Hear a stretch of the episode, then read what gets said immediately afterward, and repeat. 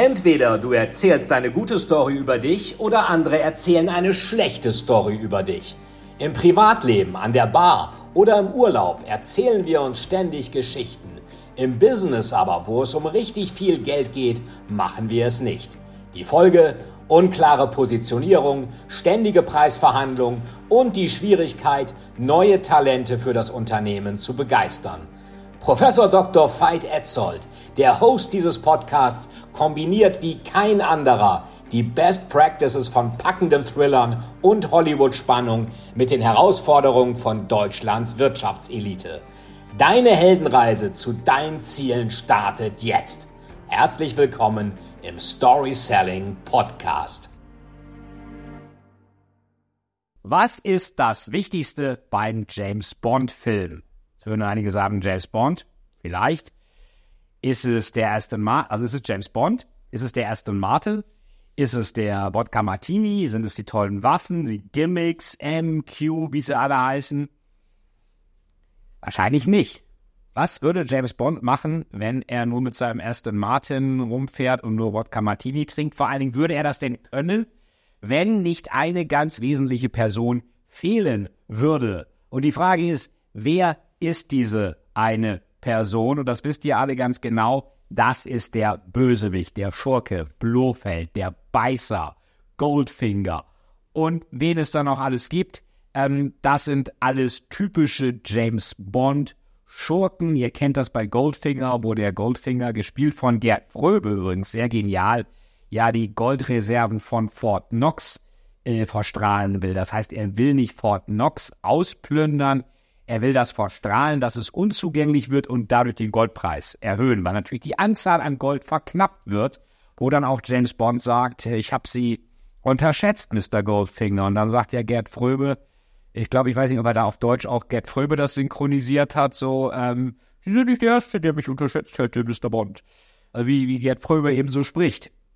Und er hat ja auch diesen, diesen, ähm, diesen Diener, den Oddjob, diesen Asiaten, der dann so einen Hut hat mit so einer mit so einer Metallkrempe äh, oder wie heißt das beim Hut, weiß ich jetzt nicht, äh, und damit bei einer Statue auf dem Golfplatz so den Kopf abwirft. Und dann fragt ja James Bond, was wird denn der Besitzer des Golfclubs dazu sagen? Und dann sagt Gerd Fröbel, das ist ja sein Leibwächter, der das gemacht hat, ähm, nicht viel, der Golfclub gehört mir. Und das ist natürlich auch noch so ein bisschen klar gemacht, wer hier überhaupt wer ist. Und wir haben den Beißer, wir haben äh, Blofeld, wie gesagt. Wir haben sehr viele verschiedene spannende Bösewichte und James Bond wäre nichts ohne diese Schurken. Er hätte nichts zu tun, er hätte keinen Grund, mit teuren Gimmicks um sich zu schießen, er hätte keinen Grund, irgendwo in exotischen Orten tolle Frauen kennenzulernen, wie die Jill in ähm, Goldfinger oder die ähm, Ursula Andres. Ich habe jetzt den äh, Namen der Schauspieler, also den, den äh, Filmnamen vergessen in Dr. No ähm, da wäre nichts zu tun. Das heißt, am wichtigsten ist der Schurke. Und auch Thriller-Autoren machen das so, dass sie erst den Schurken erstellen, das mache ich genauso, und dann den Helden. Warum? Weil ohne Schurke ist der Held arbeitslos. Das gilt aber auch für dich. Wenn du ein Produkt hast, erstmal gilt, wenn du ein Produkt hast, was du nicht sofort ins Schaufenster stellen kannst, aus der Tasche ziehen kannst, dann bist du selbst das Produkt. Das zweite ist, wenn das eben nicht der Fall ist, dann musst du zeigen, nicht nur Produktfeatures runterrattern, sondern sagen, welches Problem löst dein Produkt. Also im Thriller gilt erst der Schurke, dann der Held, also kein Held ohne Schurke. Und im Business gilt dann erst das Problem, dann die Lösung. Für jede Lösung ein Problem, weil sonst sagt der Kunde, wenn ich kein Problem sehe, was soll ich dann mit deiner Lösung? Gerade Beratungen, da sehe ich das oft, die verkaufen ganz oft eine Lösung, ohne auf das Problem hinzuweisen. So, was heißt das für dich? Je unbekannter du bist, desto eher musst du den Schurken inszenieren, den du bekämpfst. Du musst also erstmal sagen, was passiert, wenn man nicht mit dir zusammenarbeitet, was geht dann alles schief und was passiert Tolles, wenn man mit dir zusammenarbeitet. Und das in Form einer Story. Und jede Story hat immer einen eine Situation, das kennen die, die mich länger kennen, die kennen diese, diese Story und Geschichte schon, äh, hat immer eine Situation, dann ein Desaster, etwas geht schief, dann ein Wendepunkt, das wird ins Positive gedreht und dann ein Happy End. Am Ende geht es gut. Und wer hat das sich am Ende äh, da erstmalig ausgedacht? Das waren die größten Erfinder der Welt. Und wer war das? Die Neandertaler. Und die waren sehr innovativ. Die haben das ähm, Rad erfunden, die haben das Feuer erfunden, die haben Sprache erfunden, die haben Waffen erfunden und die haben Werkzeug erfunden. Und die haben mit Sprache Stories erfunden. Und zwar nicht, weil sie gesagt haben, uns geht's hier zu gut, wir brauchen mal einen Kulturbeauftragten für Stories, sondern weil sie der Ansicht waren, und das war auch richtig, wir müssen uns eine unvorhersehbare Realität erklären in Form von Stories.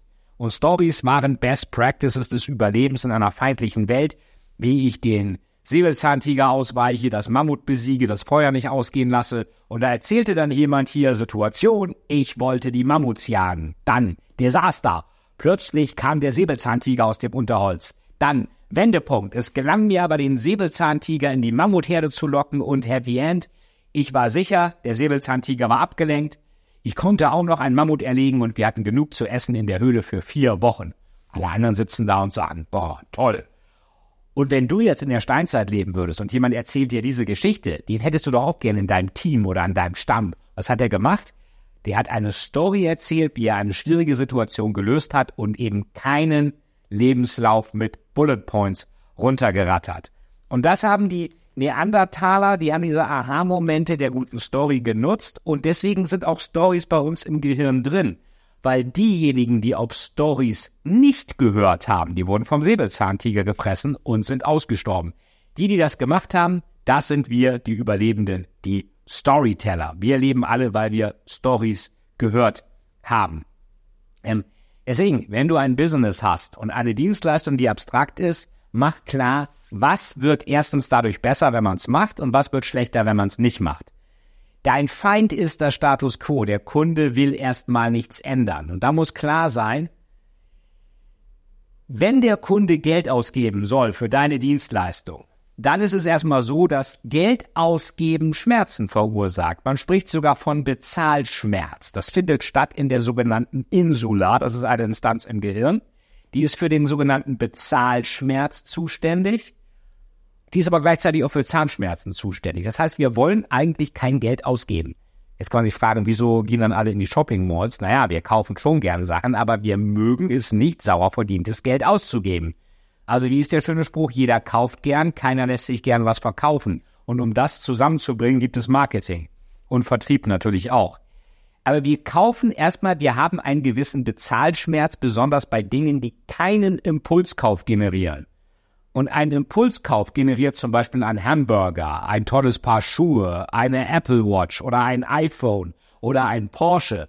Aber ein sechswöchiges IT-Benchmarking-Projekt einer Beratung macht nicht unbedingt einen Impulskauf, kann ihn nicht ins Schaufenster stellen und es werden beim Kauf auch keine Neurotransmitter, kein Dopamin, keine Endorphine, keine Glückshormone ausgeschüttet. Keiner sagt, yeah, Chaka, heute hole ich mir mal ein sechswöchiges IT-Benchmarking-Projekt, wo mir dann irgendwie zehn Berater wochenlang auf den Geist gehen, zwei Steering-Committees die Woche machen, am Ende äh, dann irgendwie 500 Seiten PowerPoint überreichen und dafür 600.000 Euro haben wollen. Das bin ich mir heute mal schuldig. Das passiert normalerweise nicht. Deswegen, es muss klar sein, wenn du ein Produkt hast, was abstrakt ist.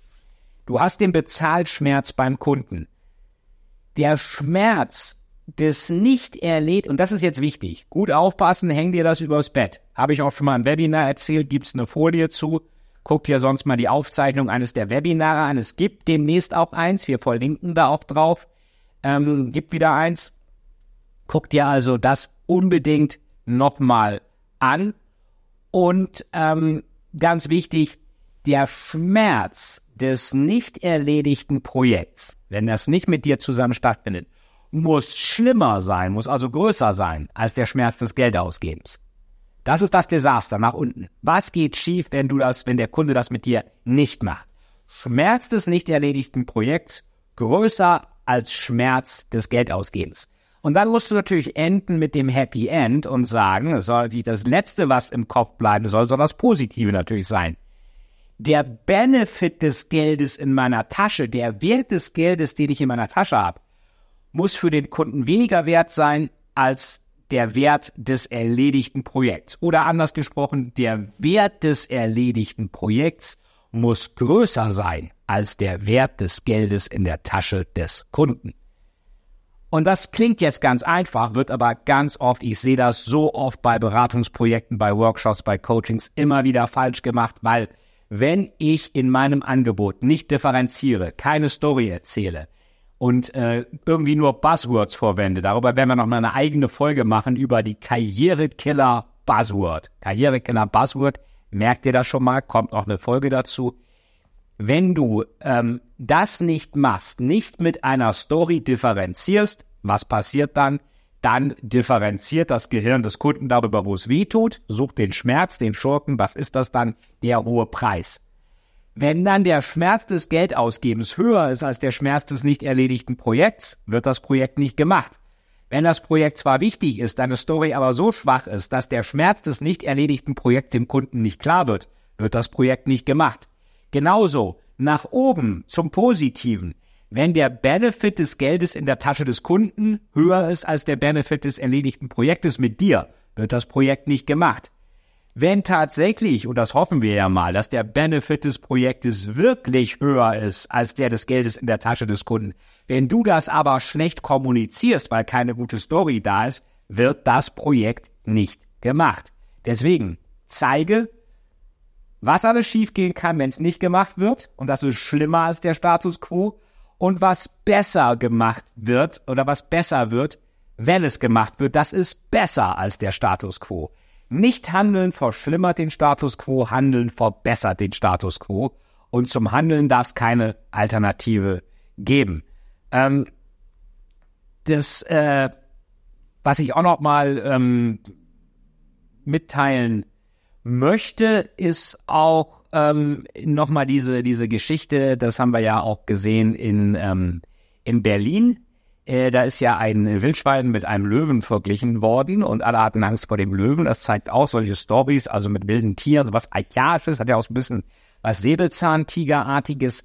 Das kommt an. Ich meine, warum ist so eine Story, so eine banale Story, dass in Kleinmachnow ein Löwe rumläuft, der in Wirklichkeit ein Wildschwein ist? Wildschweine gibt es da ja relativ viele. Warum ist das so sticky? Weil da natürlich so eine archaische Gefahr drin ist. Jetzt wissen aber Game of Thrones Fans und auch sonst Jäger, dass Wildschweine auch ganz schön gefährlich sein können. So, so Buffen und Kyler und wie sie da alle heißen, äh, die können mit ihren Hauern da wirklich ganz üble Wunden reißen und auch mal Hunde schnell fertig machen. Deswegen sollte jeder Hundehalter sich sehr gut überlegen, ob er seinen Hund auf ein Wildschwein hetzt. Die meisten Hundehalter wissen, dass sie das nicht tun sollten. Und gleichzeitig ähm, kann man auch am Wildschwein sterben. Also deswegen, weil die auch gefährlich sind. Das wissen Game of Thrones Fans. Robert Baratheon, der Ruler of the Seven Kingdoms, dieser etwas versoffene König, der früher ein großer Krieger war, der wird ja von einem Keiler irgendwie erwischt, killed by a boar. Und der wird dann ja auch noch abends dann gegessen, aber man vermutet ja, dass die Lannister dahinter steckten und ihnen irgendwie Wein, zu viel Wein gegeben haben, dass er dann schlecht war bei der Jagd, der König, und dann erwischt wurde. Aber man hätte, das habe ich irgendwie interessanterweise in den Medien gar nicht erlebt äh, oder gehört, dass das mal mit dem Robert Baratheon in irgendeiner Weise verglichen wurde. So, was hast du also heute gelernt? Bevor du den Helden machst, mach einen Schurken. Bevor du eine Lösung zeigst, mach ein Problem. Denk immer an den Schurken bei James Bond. Das zweite ist, je abstrakter dein Produkt, desto eher musst du zeigen, welches Problem du löst. Weil ansonsten, wenn du dich nicht differenzierst, differenziert der Kunde über den Preis. Und dann gilt der alte Spruch, wenn du nicht anders bist, dann sei besser billig. Anders wirst du durch eine Story. Wenn du die Story nicht hast, bleibt dir nur die Differenzierung über den Preis. Billige Preise wie Aldi und Lidl muss man sich leisten können. Du musst die Strukturen dafür haben. Ansonsten gewöhnen dir am besten an, nicht billig zu sein. Und wir sehen, archaische Stories funktionieren immer, wie zum Beispiel die Geschichte mit dem Wildschwein und äh, dem Löwen und Robert Baratheon von Game of Thrones. Wenn dich das interessiert, wie das alles funktioniert, zum Beispiel wenn du deine Story nutzen willst, um als Beratung besser zu werden oder die fehlende Markenstärke deiner Beratung mit einer tollen Expertenstory von dir auszugleichen, dann check mal mein White Paper Storytelling im Consulting aus. Den Link findest du unten.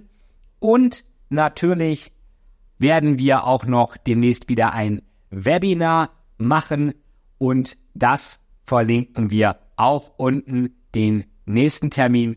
Komm da unbedingt rein. Ich danke dir für deine Aufmerksamkeit, fürs Zuhören.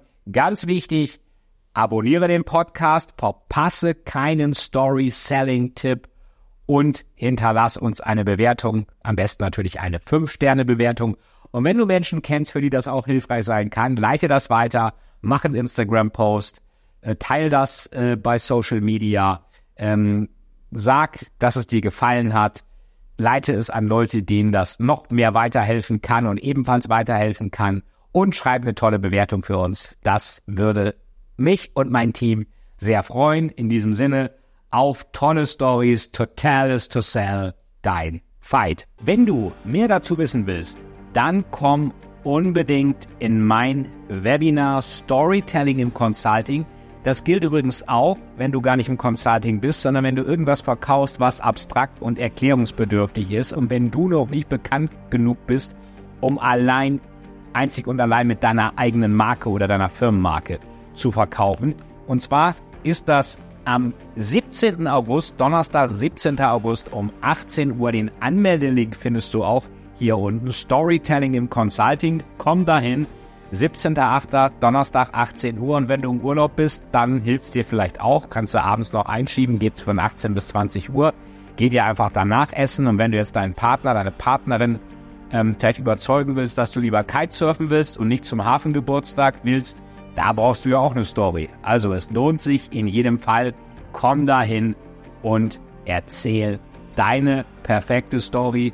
Ich freue mich auf dich, wir verlinken darauf auch unten und bis bald spätestens bei der nächsten Folge und natürlich am Donnerstag, 17. August, 18 Uhr. Total is to sell, dein Fight.